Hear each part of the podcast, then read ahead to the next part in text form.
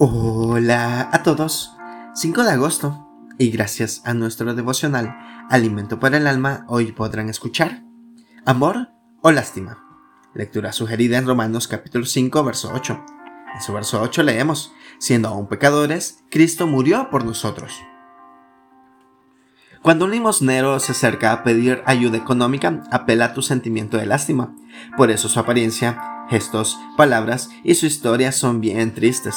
Él dispone de un minuto en el semáforo para impactar tus sentimientos y motivarte a darle algo que es tuyo. Simplemente porque logró que en tu mente dijeras, pobrecito, qué lástima, cómo me duele. Si el limosnero viniera con un arma a pedirte dinero, sería un asaltante, y ya no apelaría a tu lástima, sino a tu miedo. Si viniera con un abogado, ya no te estaría pidiendo, sino exigiendo. Y si llegara ofreciéndote un producto o servicio, ya no te estaría pidiendo, sino vendiendo. Por el contrario, cuando una persona a la que amamos con todo nuestro corazón se nos acerca y nos pide algo, nuestro mayor deseo es complacerla, dárselo de inmediato.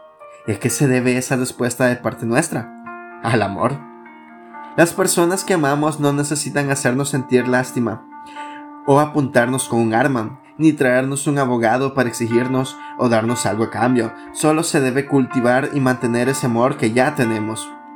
Dios no fue capaz de negarnos a su propio Hijo, sino que lo entregó por nosotros, gracias al inmenso amor que nos tiene. ¿Cómo no nos va a dar todas las demás cosas que necesitemos? Es como decir que si tu papá ya te dio la casa, el auto, la empresa y el dinero en el banco, ¿cómo no te va a dar lo que necesites? Devocional escrito por Enrique Suaga en Paraguay.